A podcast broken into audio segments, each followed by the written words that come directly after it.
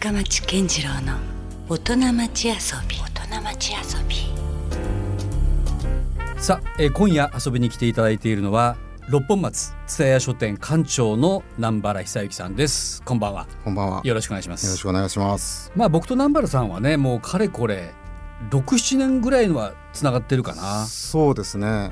ねはい。もうそのぐらい、えーお付き合いはさせていただいてますしまさに今、えー開催中の福岡ミュージックマンスの実行委員としても参加していただいているのでまああのことあるごとにというか会議のたんびにねはい。お会いしたりとはいいうことだったり、まあ、僕自身が、まあ、その蔦屋書店さんのイベントに、まあ、お世話になったりとか、はい。い、ろいろありますからね、はい。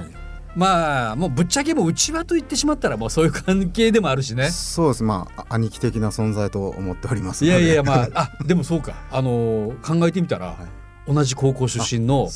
先輩後輩、いあまりにも年が離れすぎているから、先輩後輩感さえないけどね出会えなかったですけどね、その当時は。ねいやいやいやもうそういうちょっとね特別なつながりもあるはい人をお迎えできて今日は嬉しいです。ありがとうございます。よろしくお願いしますよろしくお願いします。いやそれでねあのなんかいつか南原さんこの番組来てほしいなって思ってたら、うんたまたまなんだけど間もなくもう2周年迎えるらしいじゃないですあか。、そうですね。9月26日でちょうど丸2周年ですね。ね、はいもう2年かっていう感じさえするよね。そうですね。まあでも最初の記憶はもうあんまないですもんね。あそうなんですか？忙しすぎて。あそっかでも最初からもある意味責任者として、そうですね。プロジェクト自立ち上げたのか体はもう3年4年前ぐらいからうん、やっていたので。うんうんじわじわ現実に近づいてきてちょうど、ねまあ、焦ってた時期ですね。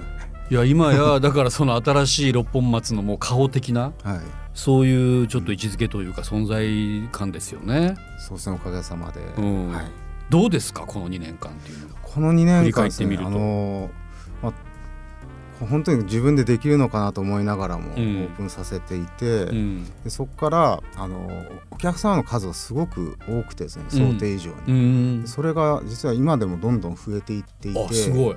2年目でも130%ぐらいになってきてるので。普通はさなんかもう2年ぐらい経つとさ、はい。こう福岡の人たちってちょっと飽きっぽかったりとかそうそうなんですよ。最初はこうね、ガーっていくけど、はい。だんだんこう少なくなるっていう話もよく聞くんですけど、はい。むしろ増えてる。そうなんですよ。それがまた怖くてですね。怖い。なんでだろうと思いながら。いやだから 何かそのある種こう戦略も含めてうん。成功してるっていうことじゃないですか。ハマったってことじゃないんですか？そうですね。なんか僕ら的にはもう日常使いにしてほしいうん。お店にしたかったので、うん。そこでリピーターがこう増えていただいてるっていうのはすごくうん。あの嬉しいですし、うん。狙い通りですので、うん。まあ、新規で来ていただいてるお客さんもなんか気に入ってもらってずっと使い続けてもらうっていうのがうん。テーマなので、はい。非常に嬉しい状況ではあります。いやなかなかねあのなんだろうな。こう大変だったと思うんですよ僕も。だってそもそも旧大があったわけでしょ、はい、だから別にその商業施設の後にまた新しく商業施設ってわけでもないからうん。全く新しいものがそこにポンってきてね。はい、で実際あれ？六本松ってそんな人多くないよなとかうん。俺はちょっと思ってたりとか、うん。だからそういった意味では大丈夫かな？しかも蔦屋書店ってうん。かなりその蔦屋の中でもまあ割とちょっと先を行ってるというか、はい。アンテナショップ的な要素もあったりするじゃないですか。だからそれがああいうこう天神とか博多駅でもない街の中にね登場した時にどうなるんだろうと。どうなるんでしょうって思いましたね僕も。その当事者もそう思いましたか？思いました、おー。うん。でもそれからするとさ、うん。まあうまいこと言ってるって話じゃないですか今の話。そうですねおかげさまで言ってますね。これはいわゆるこうじゃあ館長という立場からすると、ん。何が功を奏したと？いうふうに思ってるんですか？そうですね。あのオープン前からあのコンセプト作りにはすごくうん。時間をかけてうん。やってましたので、あの地元でアンケート取ったりとあかー。どういったコンテンツを入れていったらいいかっていうのはもう1年半ぐらいかけてはい。じっくり練っていったのでそれが決まってからはうん。早かったというか、うん。それに基づいてあの品揃えとか、うん。まあ、サービスの内容を決めたりとうか、ん。まあ、イベントたくさんやろうとか、うん。そういった目標が具体的になったので、うんまあ、そこが強みかなと。ないるほますどね。だからこう本来のお店スタイルに戻ったみたいなとこはありますよね。そうですね。僕がもともとずっとバイヤーとか商品うん。の仕事をしていたので、うん。あのおすすめをするうん。ことが、まあ、六本松の強みだと思ってましたのうで、ん。いわゆるそのコンシェルジュと言われる人たちがね各分野にいたりとかっていうのもその一つですよね。まあ、本当に今はネットでもうボタンを押すだけでうん。翌日商品が届くので同じものを扱っているので、うん。そこの付加価値っていうのはやっぱこうこれいいよっていうこう説得力というか、うん。その人から買うなんかおすすめみたいなうん。ものが強みっていうかもうそれしかないので、うん。そこはなんかもう恵まれてるというか、まあ、コンシェルジュ含めなんかタレントだらけというかうん。なんかもうちょっと動物園的なメンバーには なってますけど、まあなかなかユニークなね、はい。コンシェルジュ一つとってもうん。面白い人たちが布陣してますからね、はい。面白いと思うし、まあ、確かにあの2年前っていうのはもうよりその日本の中でどんどんどんどんまあネットショッピングみたいなものがね、うん、もう普及どころか、当たり前化していくようなそうですね。そんな時にまた新しくできる店だったんで、まさにでもそういう原点回帰というか、うん。本来のこう face to face のはい、お店のあり方うん。にと立ち戻ったっていうことがやっぱ一つ戦略的にうまくいったとも言えるんですよそうですね。ね。それしかないですね。うん。であのどうですか？その各コンシェルジュのが、はい。い、わゆるこう評判っていうのは。そうですね。あのーおかげさまでというかあのー他の蔦屋書店ににもはないシステムじゃないですか。さコンシェルジュ自体はあの代官山から取ってあるしまあもちろん代官山にはある。るけど、はい。他のほらいわゆる蔦屋市あそうですね。アルファベットの蔦屋ではないうん。サービスですので、うん。あの他の蔦屋書店とかからもあのちょっといろいろ教えてくれみたいな問い合わせは多いですね。コンシェルジュにめかうんけて、うん。本当に先ほど言ったようにこうタレント揃いというかうん。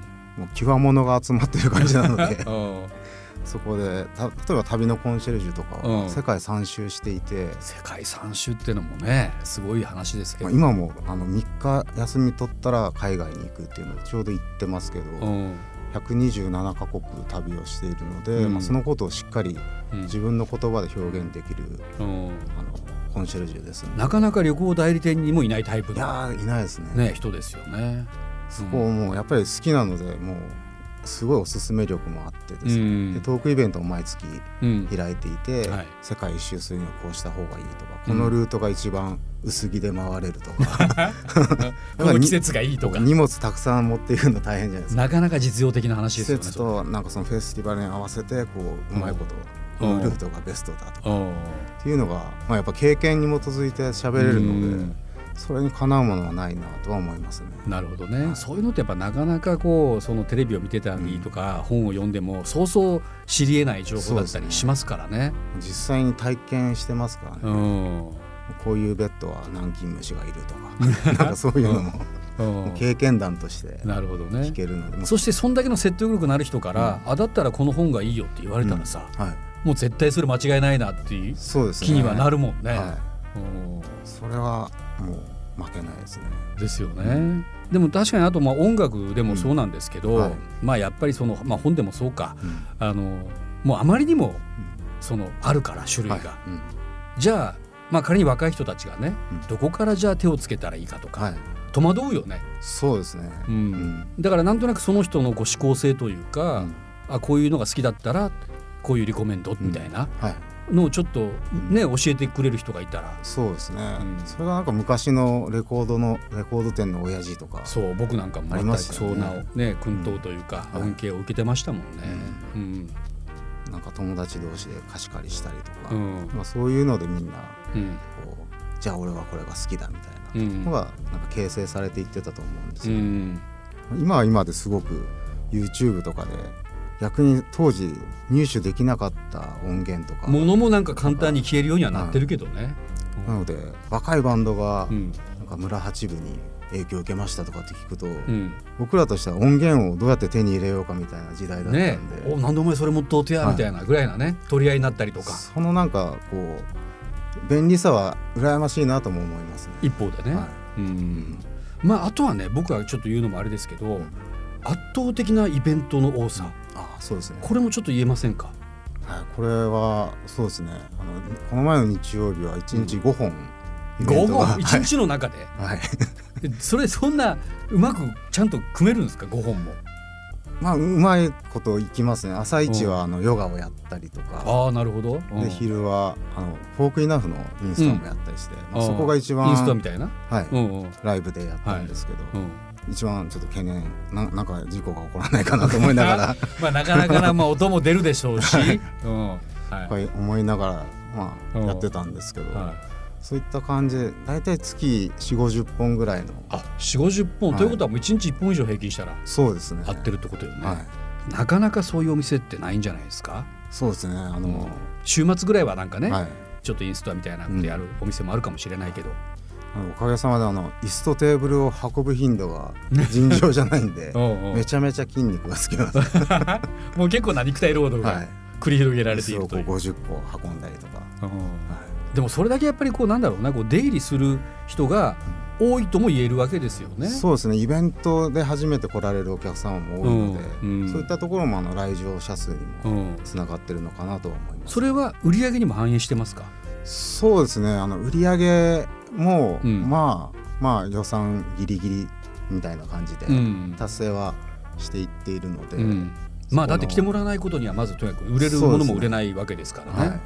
そこでよりこう毎回いろんな手を変え品を変えこう表現していく商品をうん。うん変えていくっていうのが、僕らはやらないといけないことなので、うん。まあ来てもらってるんでこう見せてなんぼというか、うん。おすすめしてなんぼみたいなところではうん。非常に、まあ、大変ですけどやってます。ね。なるほどね。まあそんだけやっぱりこう手間暇もかかってると。いうのは間違いないですよね。うん。でもおそらくきっと今その南原さんのところにねやっぱさっきの蔦屋さんの話じゃないけども、はい。い、ろいろ知りたいとうん。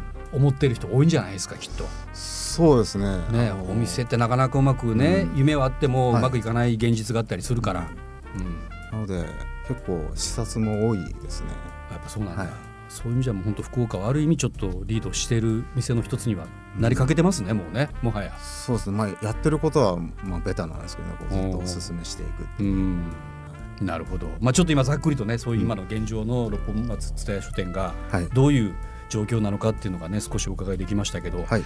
あのーまあ、僕もまあ56年ぐらい前からね南原さんと出会って、まあ、もちろんその蔦屋の中でいろんなかなりこう前のめりと言ってもいいぐらいな仕事の仕方をしてるところがすごくね好きですよ。ああありがとうございます。あのだから逆に南原さんから何も紹介してもらったりもしたしね、うんうん、だからこそ、まあ、ミュージックマンスでもあのいわゆるこう本当は主催者会の集まりなんだけども、はい南原さんはちょっと戸ざまでねはい。全然まだそのフェスには直接絡んではないんだけれども、まあ、いわゆるこう福岡の、まあ、音楽を下支えする、はい。ね、キーマンの一人として、まあ、ミュージックマンスにも、えー参加してくれてるはい。そんな感じありますからね。そうですね。まあ本当にあのフェスの主催者の方々の集まりに、まあその2年目ですかね。うん。その時に深町さんが呼んでいただいて、うん。まあ行ったら行ったで、うん。やっぱり主催者ばっかりなので、うん。めちゃめちゃ気遅れして。いやいや申し訳ないよね。だからなかなかこうね 意見するタイミングっていうのがね そうね。そうそうなかったりするかおら前やってないやんけみたいな。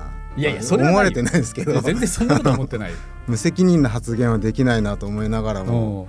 うん。まあそれなりにやっぱりもっとこうした方がいいなとかっていう。やっぱなんかポイントポイントでね、すごくこうなんか僕らを鼓舞してくれるようなあやっぱそこ考えとかないかんよなとかちゃんと大事なこと言ってくれてますよ。あ。そうですか、うん、よかったです。参加した会が。いやいやもう本当だからそういう意味じゃ本当頼りにしてると言っても過言ではない、嬉しいです。そんな南原さんなんですけども、まあもちろんだからそういった意味でも音楽ミュージックラバーでもあるんだけども何かこうそもそもの話で言うとなんかきっかけだったんですか、きっかけはですねあの僕ずっと小学校からサッカーをずっとうん。やってまして、は本当にもうサッカー一色で364日ぐらいサッカーしてたんです。ねほぼ毎日。ほぼ毎日。朝晩ずっと、うん。あの学校でやってたんですけど、うん。それが中学ももちろんうん。そのまま続けていってたんですけど、中1の2月ぐらいにもう大怪我を試合中にしてうん。右手を骨折してそれがちょっとひどかったので入院を2ヶ月ぐらいまあまあ長いとかで、ね。うん。やっぱ364日ぐらいやってたんで一気にゼロになる時期が急にすることを奪われたみたいな。そでその時にうん。あの姉ちゃんがいるんですけど、うん。姉ちゃんはチェッカーズばっか聞いてたんですけど、うん。その時うん。ラジカセとテープを持ってきてくれて、うん。あの病室に持ってきてくれてたのが「あのトップガン」のサントラをレンタルで。ダビングしてもらってて、それをもうひたすら聞くことぐらいしかやることがなかったんで、うん初めてというか、まあ、じ能動的に音楽に触れたのはそこから。うん。であのあ音楽なんか洋楽かっこいいなと思ったんですよ、おー何言ってるかわかんないんうですけど、んでそこから退院して、うん。まあ、まだずっとギブスしてるんでサッカーできなかったので、うん。まあ、音楽を聴くようにうん。なった時にちょうど、あのガンズローゼスとか、うん。LA メタル全盛期のうん、時代ね、うん、もうなんて危ない人たちなんだと思いながら。あのいろいろもう雑誌雑誌ぐらいしか情報源がないまたしかも多感なタイミングよね、はい。中1中2中3あたりのね、うん。全員髪長いしうん。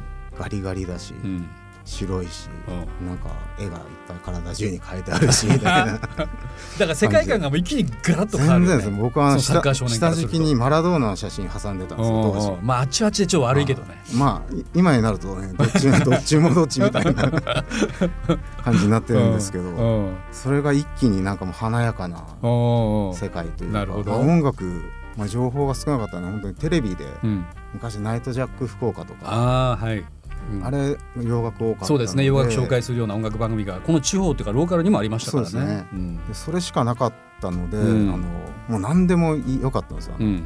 当時だとあのカイリー・ミノーグとか、はい。ニューキッズ・オン・ザ・ブロックとか、うんうん。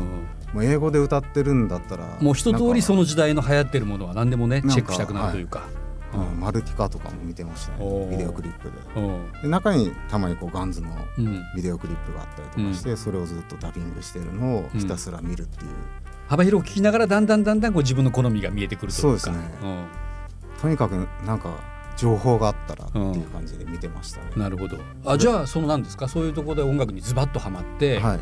将来的になんかそれに関係する仕事がしたいなと思思い始めたんですか？そうですね。それで、まあ、ギターも始めて、うんでやっぱりメタルから入ったんで、うん。あのイングベルとか、うん。ヌーノ・ベッテンコードとか。いきなりだからそのテクニシャンというか。そうなんですよ。あの いきなり壁が90度ぐらい目の前にこう いきなりそこ行くのは多分大変やね。そうですね、うん。なんかこう F がとか、うんうん。こうコード進行がとかっていうよりかはもう、いかに早く弾くかみたいなとこから、まあ、アスリート的に始まったので、まあちょっと長続き、まあ、今でも続けてるんですけうど、あのなんか楽曲作って、うん。みんなの前でうん。デビューとかっていうよりかはなんか訓練みたいな感感じで 修行みたいな。接してました。あなるほどね。はい。うん。でその別にミュージシャンには、うん。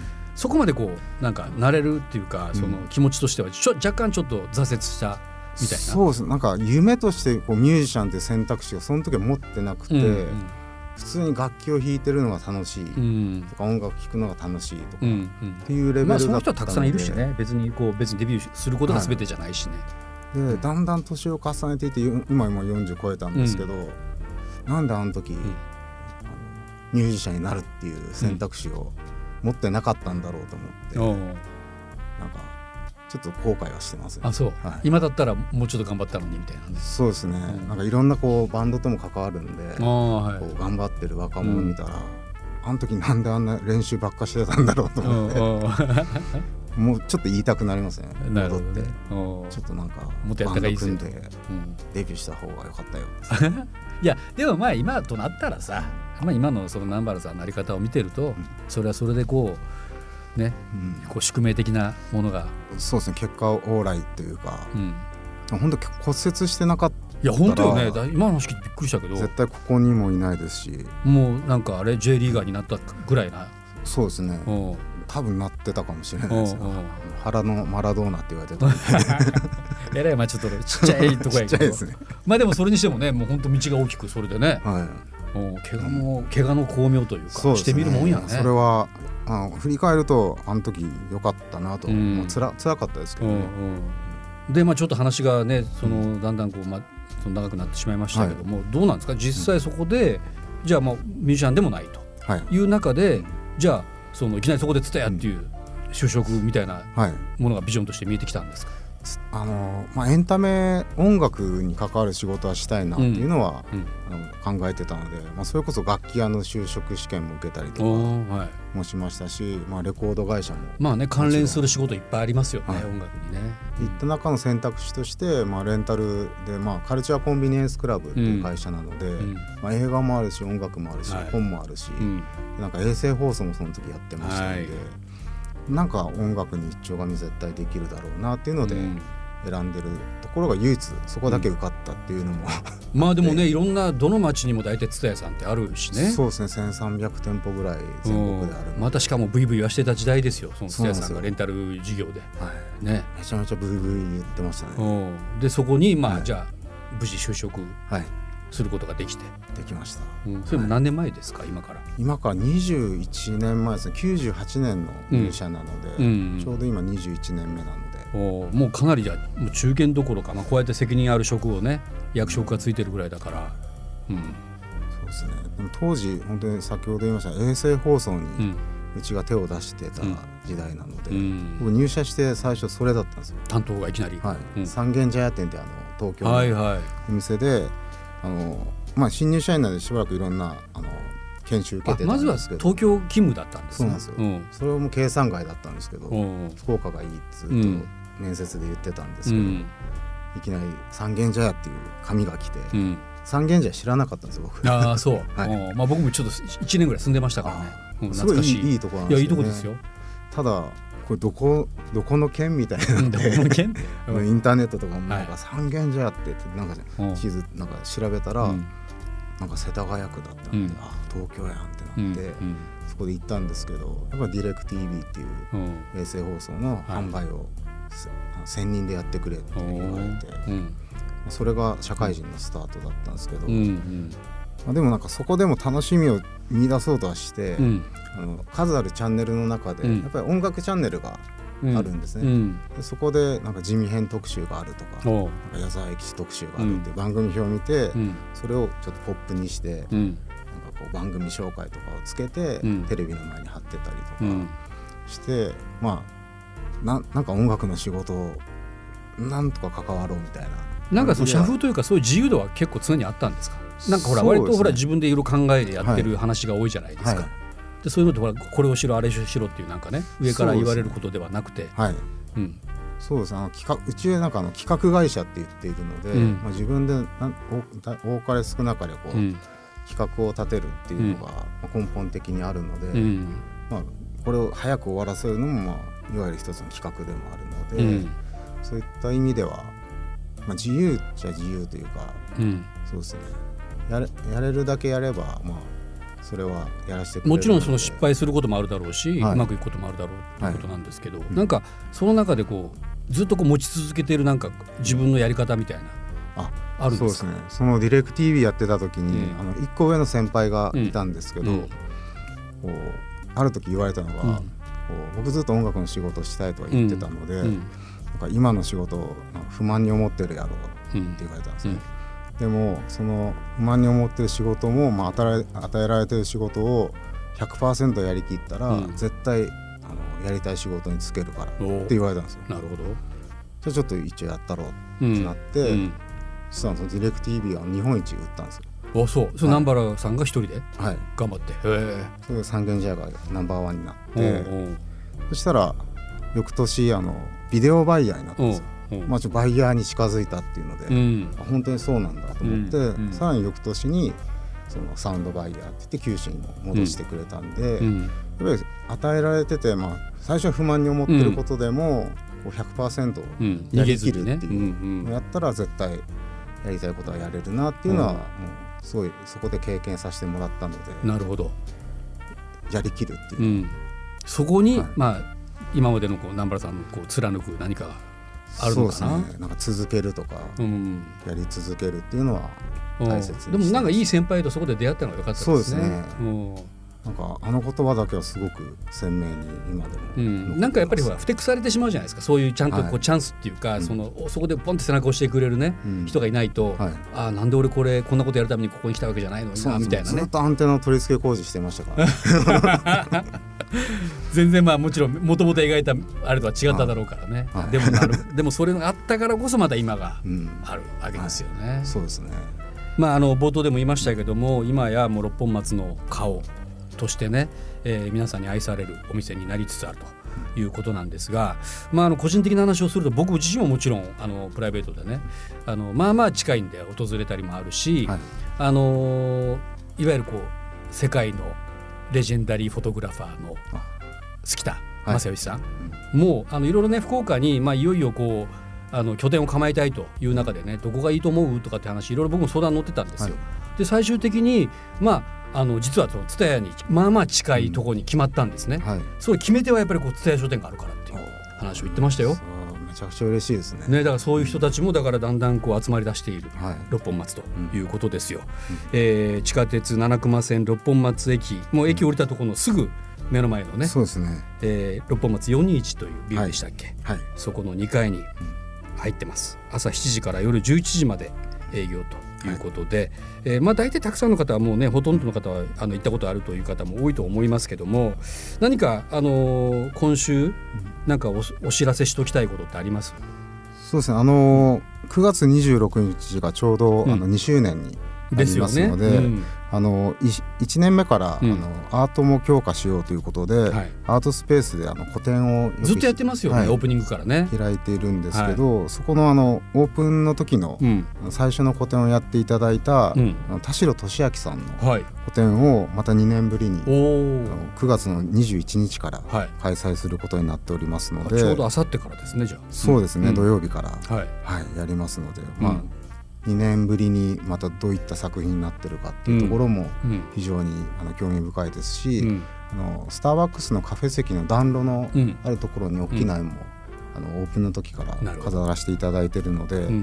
まあ、作風がどんな風にうん。こう変わったかの見比べもできますので、ああいいですね。ぜひですねあのお越しいただきたいなと思っております。もちろんいろんな買い物もできるんだけれども、はい。なんかあのカフェもあるし、なんかこう感じれる場所そうですね。という意味でもね、うん。皆さんがこうそういうくつろげる、はい、しかもそのアートもうん、感じたりはい、ということもできるということですね。はい、じゃあぜひそういうな作品展もまたやってますからね、えーつえー、六本松津屋書店にもし行く機会があったら、はい。そしそちらもぜひチェックしていただきたいと思います。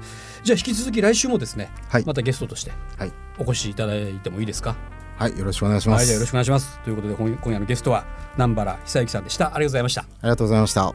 Love FM Podcast. ラブ f m のホームページではポッドキャストを配信中スマートフォンやオーディオプレイヤーを使えばいつでもどこでもラブ f m が楽しめますラブ FM.co.jp にアクセスしてくださいね Love FM Podcast.